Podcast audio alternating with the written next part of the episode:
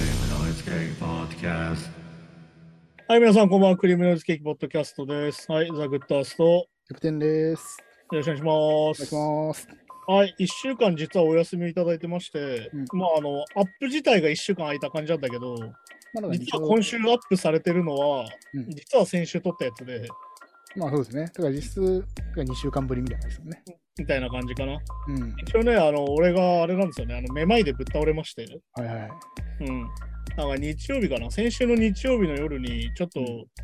夜めまいが起こして、俺人生でめまい初だったのよ。ああ、なるほど。うん。で、やべえなと思ってたら、まあ、吐き気も来ちゃって、うん。で、まあ、ちょうど3連休の真ん中だったんでね、うん。だからあれこう病院とかもやってないし、ちょうど台風来てる時ですよね。うんああ、はいはい、そう、台風が来てる時でね。そうで、まあ、その3連休の真ん中だったんで、何もしようがないんで、うん。救急車を呼んでもらって、はいはい。じゃあ運ばれるって感じだったんだけど、いやーね、だいぶし、もまうあ、だかしら結局、まあ、まあ、原因としては疲労とストレスと、うんもろもろで。で、あとまあさっき言った台風が来てたんで気圧の変化って感うじでね。ん。はいはい。まあそんな感じで結局1週間安静にしてろってことだったんで、1週間安静にして、まあとにかくさ、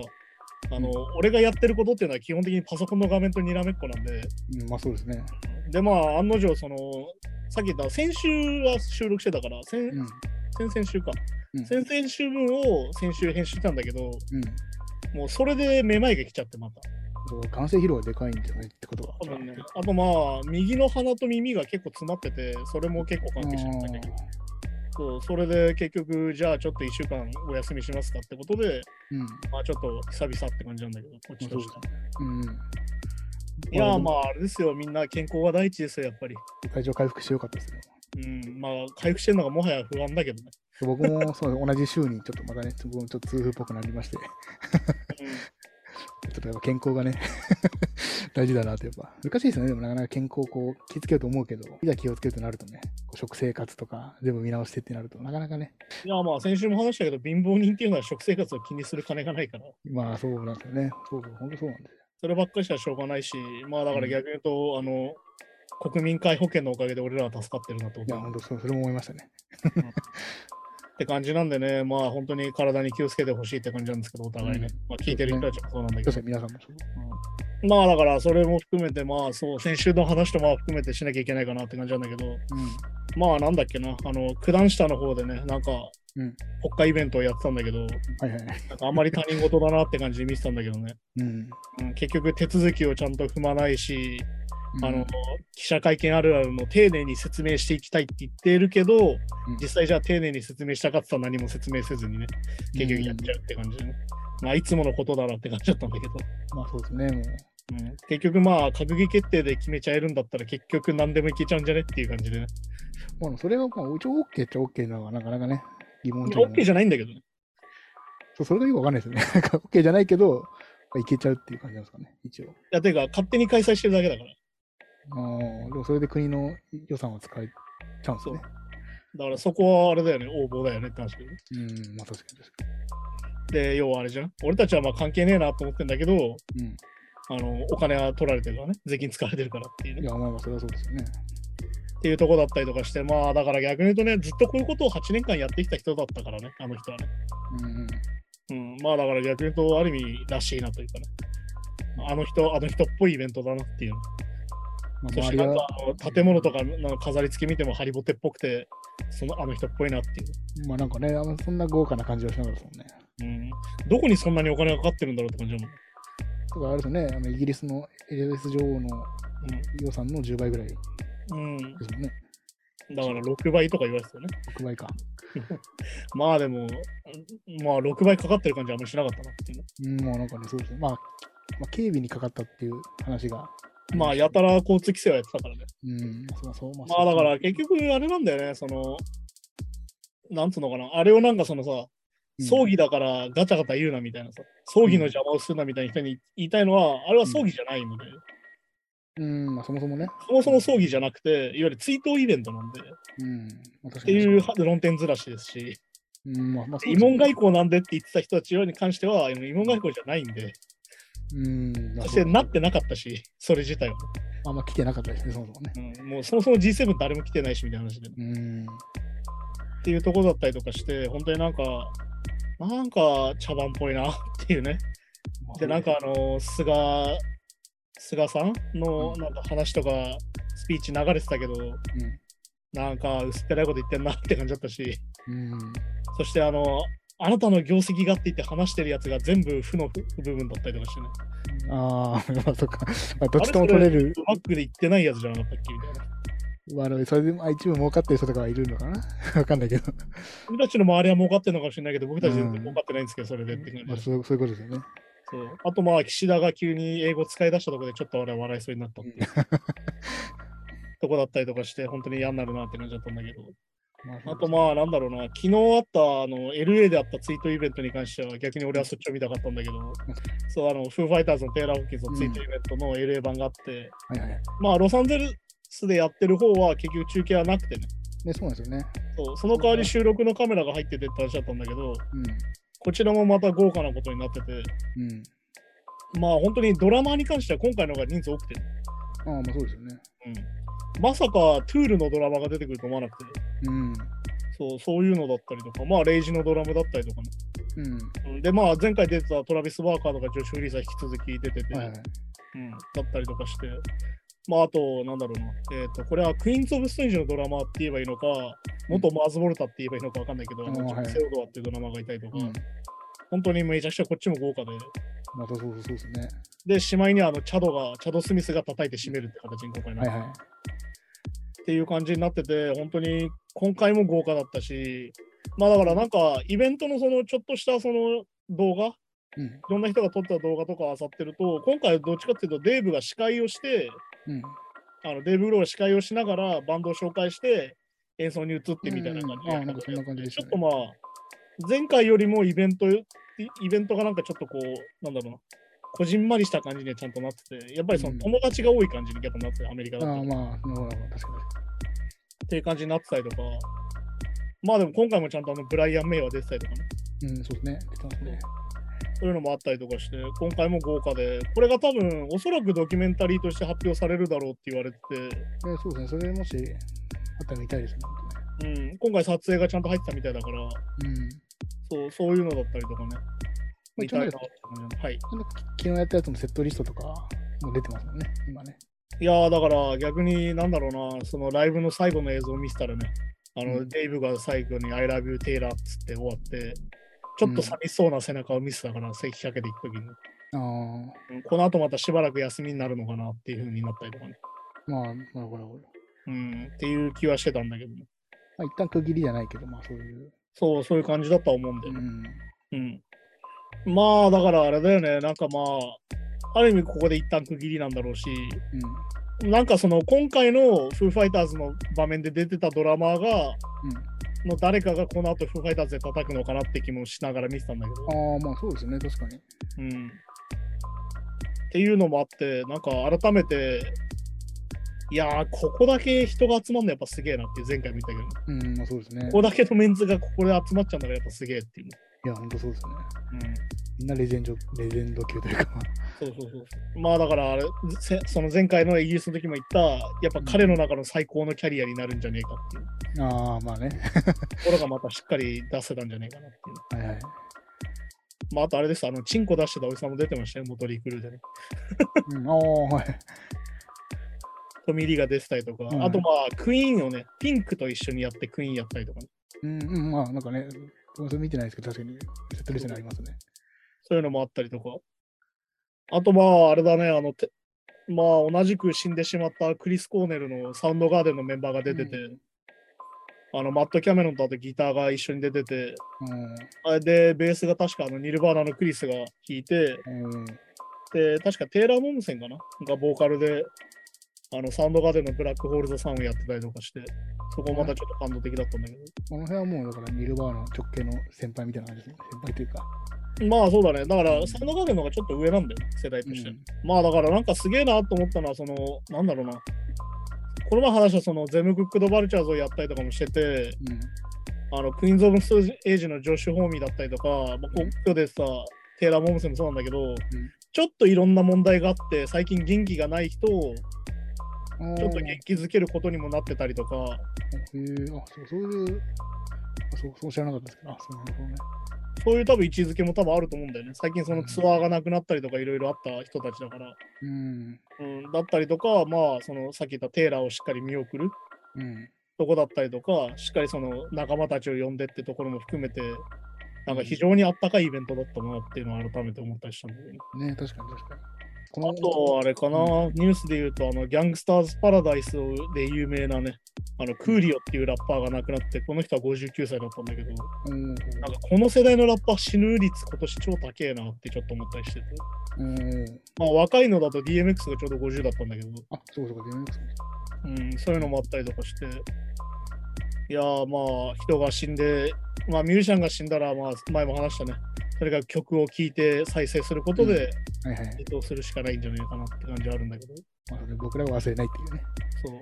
やっぱ忘れないであげるのが大事なんじゃないかなって感じでね。うん今回もしっかり 4, 時間半、5時間以上やってたみたいだから、うん、まあそうですね。 すげえなっていう感じですかね。はい。じゃあ今週もニュースに行きましょうか。よいしょえ AFX ツイン、音を別の音で差し替えるサンプルマッチングアプリ、サンプルブレインを公開はい。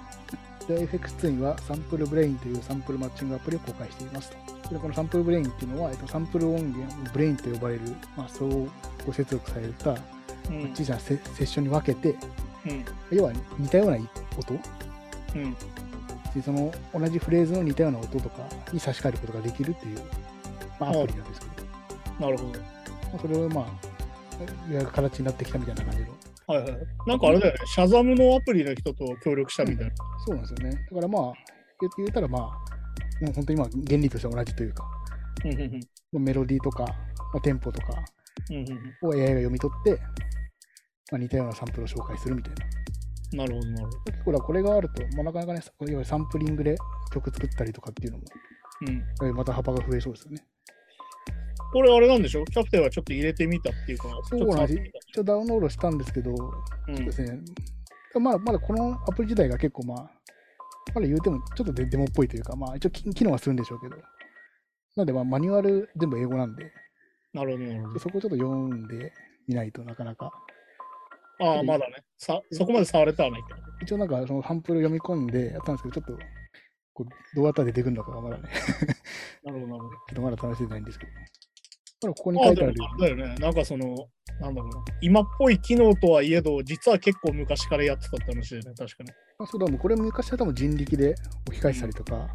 まあそうだよね。だって、そもそもさ、今の自動店舗みたいなのもなかったわけだからね。まあそうそうそう。だからなんならまあ FX ツインとか多分、そういうクラシックとかのフレーズをうん。シンセシンセで自分で置き換えてやったりとかっていうのをやはいはいってる人なんで、多分もともと、まあ、ここにも書いてありますけど、まあ、クラシックだけじゃなくて、アカペラやブクブクと湧く泥の音から、まあ、303のリフを作れないだろう、要はベースラインですよね。うん。とかができるかもしれないと。まあね、ここでも書いてあるけど、2002年ぐらいからやってるってんだから、結構なプロジェクトだよそうなんですよね。ね。だから20年近くやってるってことだかだから環境音とかからもいけるのは面白いかもしれなら。いでねすね。、これ面白いよね。うん。で、しかもままああ、だからね、逆に言うと、その最近言っちゃえば、その DJ の技術がなくなるみたいなことは言われてたけど、うん。逆に言うと、ここまで新しくなっちゃえば、もう新しいもんだなって感じがするよね。まあそうですね。だから、逆に言えば、だからその曲、本当に本当に作れない人でも、うん。サンプリングのやり方とかわかんない人でも、変なし結構その、著作権に引っかかんないような感じで作れたりも。多分するんだろただ、うね。こまあ、のえ、ニューうニュースにも書いてあるんだけど、12平均率以外の、ん。はい、はい。ドレミファソラシド以外の半音とか、ああいうなんかイインドの曲とか、うインドん。のまあシタールのああいうような曲とか、まあ、インドネシアのガムランみたいな、ああいう民族音楽とかも多分できるってことですね。そうだね、多分そういうこそれが普通のね、しまあシステムなんか似たようなマッチングついたりするんですけど、とだよ。うん。そこまでできなかったりするんで。まあだからあれだよね、あの、確か FX2 に関しては、確かあの子供かなんかがさ、うん。作ったあのめちゃくちゃな、なんだろう、演奏みたいなのを曲として上げてたりとか、一時期してはいはいはい。なんかそういうのが好きっていうのは多分昔からあるんだろうって感じまがあ、ちょっと、そうそうなんですよね。うん。結構だからその、なんかその、自分でも分かんないぐらいの、こう、なんか、うんこうやってるうちに偶然生まれてくる偶然性のみたいな。そうだね。なんかああいうの結構好きだったりもするっていう、なんか前インタビューでした気がするんで。まあ、FX2 はあの癖、癖強いおじさんでさ、うん。ね、有名なのがあのデビューして最初の5年ぐらい実は全部 CD プレイヤーでオンオフしてただけだったっていうああ有名な話があってー、えあのスクエアプッシャーとかみたいに一時が入ったこう要塞セットみたいなの組んでたんだけどえうん。 FX2 にはその真ん中に実は CD プレイヤーが見かそけれを組たまんしでねあっ。てヘッドバンしてただけだって自分で言ってたとかああ、 あとなんだっけなあのインシンクっていうあのボーイズグループの曲をリミックスで頼まれてうん。あの全く違う曲の音源を繰り返したりとかうんああ、やるとかっ結て構あのヘンテコおじさんでねなるほど。あのライブであの熊の着ぐるみで出てきて真ん中に寝てるだけだったりとかうん。ああ、だからあれですよね。結構あの変な変な人っちゃ変な人なんだ けどこういうなんかね新たなアイディアでこういう面白いのができるのは不思議なんだろうないいことだしうん。なんだろう面白いある意味そこのやってること自体が実はエフェクツインっぽいなっていうのもあるしねまあそうなんですよね。 そうそうそうそう。でもだから、こう、さ最初から完成形を決めて作るんじゃなくて、うん結構、シンセいじってるうちに、あ、これ面白いっていうのを足していくと弾いたりとかっそうだねていうのが、要はサンプル、その要はサンプル単位でできるっていうか、オオーディオ単位でできるってことですね、これ。そういうことだよねだからまあそうそうさっき言ったシャザムっていうそのまあこれシャザムができた時俺めちゃくちゃ感動したんだけどさ、いや、僕もそうそうそう。すごいでうんいすねわ。ゆる喫茶店とかでかかってる BGM を聴かせればどの曲かは教えてくれるっていうさうん。てか、まあ、鼻歌でもね、できたりしますよね。そう、それとかにね、あの感化されてできたっていうから、うん。いや、これがどんどん進化してってね、まあでも、まあこれ俺もちょっと触ってみたけど、うん。まあ、確かにこれあれだね、英語オンリーだから多少英語できないとちょっと上がりづらいかなって感じはするけど、マニュアル自体はね。うん。まあでもこれぶち込んで、この表をチェック入れときはできるみたいだから、そうですね、この労働さ、まあそうですね、まあ、普通にその曲読みと読み込むとこまではね、うまくいったんですけど、その先が、これちょっと、このセッションなんで確、かにこれ何を何をしたいのかを結構入れていかないといけないからね。多分そうなんですうん。いや、でもこれがちょっと進化してって面白いことになりゃいいよなって感じがすよるね。よ。うん、そうそう、だからまた DJ の新しい形がね、ねできるかもしれないでなるほどね。すね。うんはい、じゃあ次のニュースに行きましょうか。えー。ナインインチネイルズのトレンドレズナー、ロックの殿堂入りを記念して、初期メンバーと共演と。うん、えナインインチネイルズのトレンドレズナーは、ロックの殿堂入りを果たした初期のメンバーと貴重なライブを行っていると。え2020年のロックの殿堂入りから2年を経て、うん、うんえーオハイオ州クリーブランドの、えーブロスタムミュージックセンターでそれを記念したライブを行っているといはういはい。ロックの殿堂に入ってから初期メンバーとかそのタレントレズナー以外のメンバーってことですかね。まあだから実はこのナイチネルズ自体が、うん、まあだからそうですよね。そもそもあのトレント・レスナーしかそもそも最初メンバーじゃなくて、そうそうソロプロジェクト的なイメージだったんですけど。でまあ一応この中に出てくるそのクリス・ベレナっていうのが一番一応この中だと古いメンバーでね、うんあのファーストアルバムからずっとドラムを叩いてるメンバーで、うんまあこのリチャード・パトリックだったりとかダニー・ローナーだったり、チャーリー・クラウザーは本当にまあいわゆる初期というかまあ、まあそうかだからファーストアルバムのツアーぐらいから参加してるメンバーってう感んじなんだけどそう、だから一応あれなんだよね。あの、今着てる T シャツが、ナインチネイルズのき94年か。うんおドーストックのあの、ドロンコまみれでライブやった時の T シャツを一応今日着てます。ナインチネイルズの話をするってことで。ああ、なるほどね。 いいですね。一応これまあ伝説のライブでね。うん。実はこれあの、これみんなこれ鳥だと思ってるんだけど、これ実は鳥前で、うんこの後実はエーロスミスが出てたっていうおーへ ーところなんだけど、あの、鳥前であの鳥を食ったと言われるね。伝説のうん T シャツです。これまあ YouTube 調べて出てくるんで、ぜひ見てほしいんだけど、うん。みんなあの、ドロンコまみれで大暴れしててすごいんで。そのドロンコなんですね。っていうあのとんでもねえライ ブがあるんで、ぜひ見てください。なるほどなで、まあ、それと今やってるツアーのメンバーが一緒にこう演奏するっていう風になってて、まあ、これ、Wish をやってる動画は公式でも上がってるんだけど、あね思いました。まあ、だから、ナインチネルズに関しては、まあ、紆余曲折あって、うん。まあ、その、フラジャイルってアルバムを作ってる時に、うんあのトレントが完全に病んでじゃ病んじゃって、まあ、脅迫神経症的なものになっちゃって、はいあのメンバーを全員解雇しちゃったりとか うん。して、まあ、だから、このさっき言ったクリス・ベルナとか、一番最初にいたメンバーもクビにしちゃうっていうね。まあ、そっかそっか。状況になっちゃったりとか、うん。で、まあ逆に言うと、そのウィズ・ティースの頃に、まあいわゆるシラフになってね、うん。どっちかっていうと、もういわゆるこうワーカホリックになっていく段階で参加し始めたメンバーが今回もメンバーに入ってたりとか、うん。まあ本当に紆余曲折しながら続けてたけど、まあよくここまで続いたなって感じは正直あって、うん。はっきり言って、そのフラジャイルが終わった頃、うん。はっきり言って死んじゃうんじゃねえかなと思った時期もあったあーそんぐらい、もうそんぐらいボロボロだったというか、ぐらぐらだった時期だったんですね。そう。完全に多分アル中でもあるし、ドラッグ中毒でもあるしみたいな時期があって。で考えるとよくここまで来たなって感じが強いんだけど、うん。唯一まあ不満というか、この人も入れてほしかったなと思うのは、うんあのジェームス・ディローンっていうドラマーがいて、ほうほう。その人はあのあれなんです、そのさっき言ったクリス・ベルナーを解雇した後に入ってきたドラマーなんだけど、こうん。の人が結構頑張って支えた時期があって、うん。で最後しかもこの人怪我して辞めちゃうんだけど、ああ。ツアー中にね。うん。で、その後にあのジョシュ・フリースっていうあの、この前のさっき話してたフーファイのライブにも出てる、うん。あのドラムが入ってきて、また再開したんだけど、ツアーをね。はいはい。うん、そのジェームズ・ディローンが呼ばれてな、唯一呼ばれてない感じがあって、その中で言うと。ああ、まあそうか。なんかちょっと呼んでほしかったなって言うんだけど、まあ、その中でもまあ、お互いのなんかあるんだろうなっていうのは感じてまあ別に、怪我してドラマを引退したわけじゃない。もう別にそういうわけじゃないそういうわ。けじゃで、なないんかその後ソロアルバム1枚出してんだけど、まあそれ以来全然音沙汰がない感じになったりとかあ、あ、まあそこはまあいろいろあるでしょうね。まあいろいろあるのかなって感じでね。まあでもこうやってなんかロックの伝道で合わせてこうやって集まって、うん。うんなんか、なんだっけな、まあインタビューとか受けてて、そこの受け答えとかもちょっと面白かったんだけど、うん。なんかそういうのも含めて、なんかあナインチネイルズがこういうことできるようになるとはちょっと思わなかったなって感じが正直あるから、うん。自分がその高校生ぐらいで出会った時の雰囲気、バンドの、はいはい。はっきりで超ピリピリしててさ、うん。もうライブ中なんだろう、ちょっとでもしくじったらナインチネイルっていうか、まあ、トレントがなんかぶったたくとかさ、ああのメンバーをね、あ。ああ、 そうか、そんな時代もあったんですね。あうのんそのギターのロビン・フィンクって人がいるんだけど、うあのその人をステージから突き落としたりとか、ん。おお、だいぶハードな。そういうことを結構してて、まあ、はっきり言って DV っぽい感じになってたから、うん、はいはい。まあ、だから逆に言うと2000年代で復活した時は、うんこのフラジャイル期のメンバーを一切入れずにね、うん。再開したから、あやっぱ切り替える意味もあるんだなと思ってたら、その後のアルバムとかで、ちゃんとその昔からやってたメンバーが戻ってきたりとかしてた。うん。ああ、若いちゃんとしたんだなっていうところでもあったりとかしてる。うん。まあ、バンドに歴史ありって感じは改めてこれで感じたんだけど。確かに確かまあ結構ね、みんなあのルックスが変わってなくてすげえなっていうのがあって、に。うん。あんまりこう極端にすごい太ってたりとかうん。してるメンバーがあんまりいないっていうのもあるからっていうおお。そう、そういうのもあったり、えっと、トトレント・レーザーが一番変わってるかもしれないですね。その初期のロン毛まからあある意味ね、暗黒王子だったのが気づいたら、うんすげえヘルシーな感じになっちゃってね。うん。うん、一時期清原みたいになってたし、あそうあの丸坊主でムキムキみたいになってたから。あ、ああなるほど。なんかだからうん、逆に言うとあれなんですよ。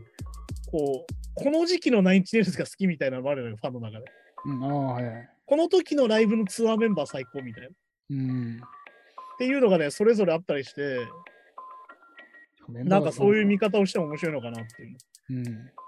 ら逆に言うと俺はその WithTeeth のツアーっていうね、ナインチネイルズの中だと一番ロックっぽくなってた時期。うん。いわゆるそのあんまり動機に頼らずに、うん。結構生演奏の率というか、とにかくその、バンドっぽく一番なった時期というかね、そのトレント・レズナーのソロという感じよりは、うん。なんかトレント・レズナーもガンガン楽器弾いて、うん。なんか一番バンドっぽい雰囲気だなっていう、なんかまあ、ある意味なんだろうな、バンドっていうかパンクっぽい雰囲気っていうかね、うん。うん。うん、感じの時期のやつを俺は初めて見て好きになってたから、うん。逆に言うとそのフラジャイル期のやつを見て、うわめちゃくちゃ世界観だなみたいな、うん。なんかすげえ作り込まれたタイプのバンドだったんだなと思ったりもしたから、そうですね。なんか僕もちょこちょこ、なんかライブ見たりするんですけど、うん、なんか時期によってそのライブ、同じ曲でも全然落とし方りするの。あそうだね、サウンドは全然違うし、なんなうらん多分あえて変えてたんだよね。だからその、ウィズ・ティースの時は、トレント・レスナーがギターを弾く曲を増やして、うん。より一層バンドっぽくしてたのかなって気がするし、ああ、そうか。そういうのもあるそうだからそれより前の時期とかってトレント・レスナー全然ギター弾かなかったりしてたからね。ああ、まあそうか、そうか。そうっていうのもあったりとかして、まあうん本当にその時期にもよるんだけど、うんうん改めてこうやって集まる機会があるっていうのはすげえなっていう。なんか結構ね、いろいろさっき言った揉めたり何やりしてやめたりとかいろいろあったから、うん。うん。いや、本当になんかこうやってみんなで仲良く並んで写真撮ってるのとかめっちゃええやんって思ったりするよね。 今、いいいい意味で丸くなってね。 ああまあまあ、こういうことですよね。ね。うん。いいですね、こういうのはね。い。はい、じゃあ次のニュース行きましょうか。いきましょう。2023年のスーパーボールのハーフタイムショーを行うアーティストが明らかにと。うん。で2023年2月に行われるスーパーボールのハーフタイムショーを行うアーティストが明らかになっていると。うん。で、今回、このアーティストはリアーナで、うん。イインスタグラムで NFL のロゴが入ったアメリカンフットボールの写真を投稿ししているといはいはいはい。うことですね。まあ、これも一大イベントのニュースなんだけど、うん。まああれなんだよね、実はこれ、今年からね、スポンサーが変わったんだよね、このスーパーボール、うんハーフタイムショーに関しては。はいはい。去年までがずっとペプシーがやってたんだけど、うん、なんかそのイメージありますね。そう今回からあの Apple Music とコラボレーションに一応なってて、おー、ほうほうほでしかも今回あの、ロックネーションっていう、あのいわゆるその JG がやってる、う。うん。いわゆるエージェントはいはい。が一応こう関わっててって感じなんだけど、ここの発表もね、ロックネーションから。そうそうそうそう。うん。っていう感じになってて、まあだから、実はあの噂としてはあのテイラー・スウィフトなんじゃねえかっていうのはずっと言われてて、うん。で、それで結局出てみたらリアーナでしたって話なんだけど、うん。まあそれでさっき話したテイラー・スウィフトが断ったんじゃねえかって話もあるっていう。なんかね、一応ここにもありますけど、まあ、まあ、でも結構前にこのラジオの扱った、うんあアルバムの再レコーディング、まあそうだね、だからその原版権で揉原めて版るよ。権の問題のやつですね。まあ、それを終わるまではパフォーマンスを行わないって言ってるんですね。そういうとこそうだ、一応ライブができないからね、その、まあ、そうか、いそわゆるもそもねそうかヒット曲とか。あ、そうってのはそれも大変だな、そっか。そう要は使用権がないから、ライブで演奏できなくなっちゃうんだよね。そうなのか。まあ、そうか、原版だから、そうか。原版権がないのと、原版使用権がないから、いわゆるそのライブで演奏できなくなっちゃうんだよ。うん、まあ、そうか。要はライブで演奏すると向こうに印税が入るから、てか、まあ、そそもそもそのど動機とかのやつは流せないってことですね。そのうん動機っていうか演奏するのもダメだから、その名前か。そうか、そうか。要はもう権利が全部向こうにあるから、まあ、そうか、そうか。向こうにダメって言ったら一切できない。なあ、まあ、自由にできないですもんね、確かに。そうしたら。だからよくそのレコード会社変わるとベストアルバム出すじゃん。うん。あれってそういうことだからさ。まあ、そうですね。要は使用権が更新されるからなんだうん、それうはっんていう話だ。なるほテどラ。セトに関してはね。だから結構大変な問題なんですよ、それは。まあ、確かに確かに。で、まあ、ちなみにリアーナ先生は前も話したけど、あの、アルバムが本当に出なくて、うん。あの、完全にあの、ガンズのチャイデモ、チャイデモ化しててさ、はい。あの、出る出る言って出ないっていう。出ないというか、 とか、客演とかゲストだけか。そう。で、しかも、あの、パフォーマンスに至っても2018年から一回もパフォーマンスしてないっていう。ああ、そうでしたっけあうん。あ、そっか。あれ、エムネムとなんかコラボしたやつ。それがあるか2018年です。なそっか。 あれ、そっか、そんな前。 なんか、あれは、関係ない話だけど、そっか、そんな前なんだ。。はいだから、実。は、かなり表舞台から出なくなってるから、ええー。そこはどうなんだろうっていう感じはある。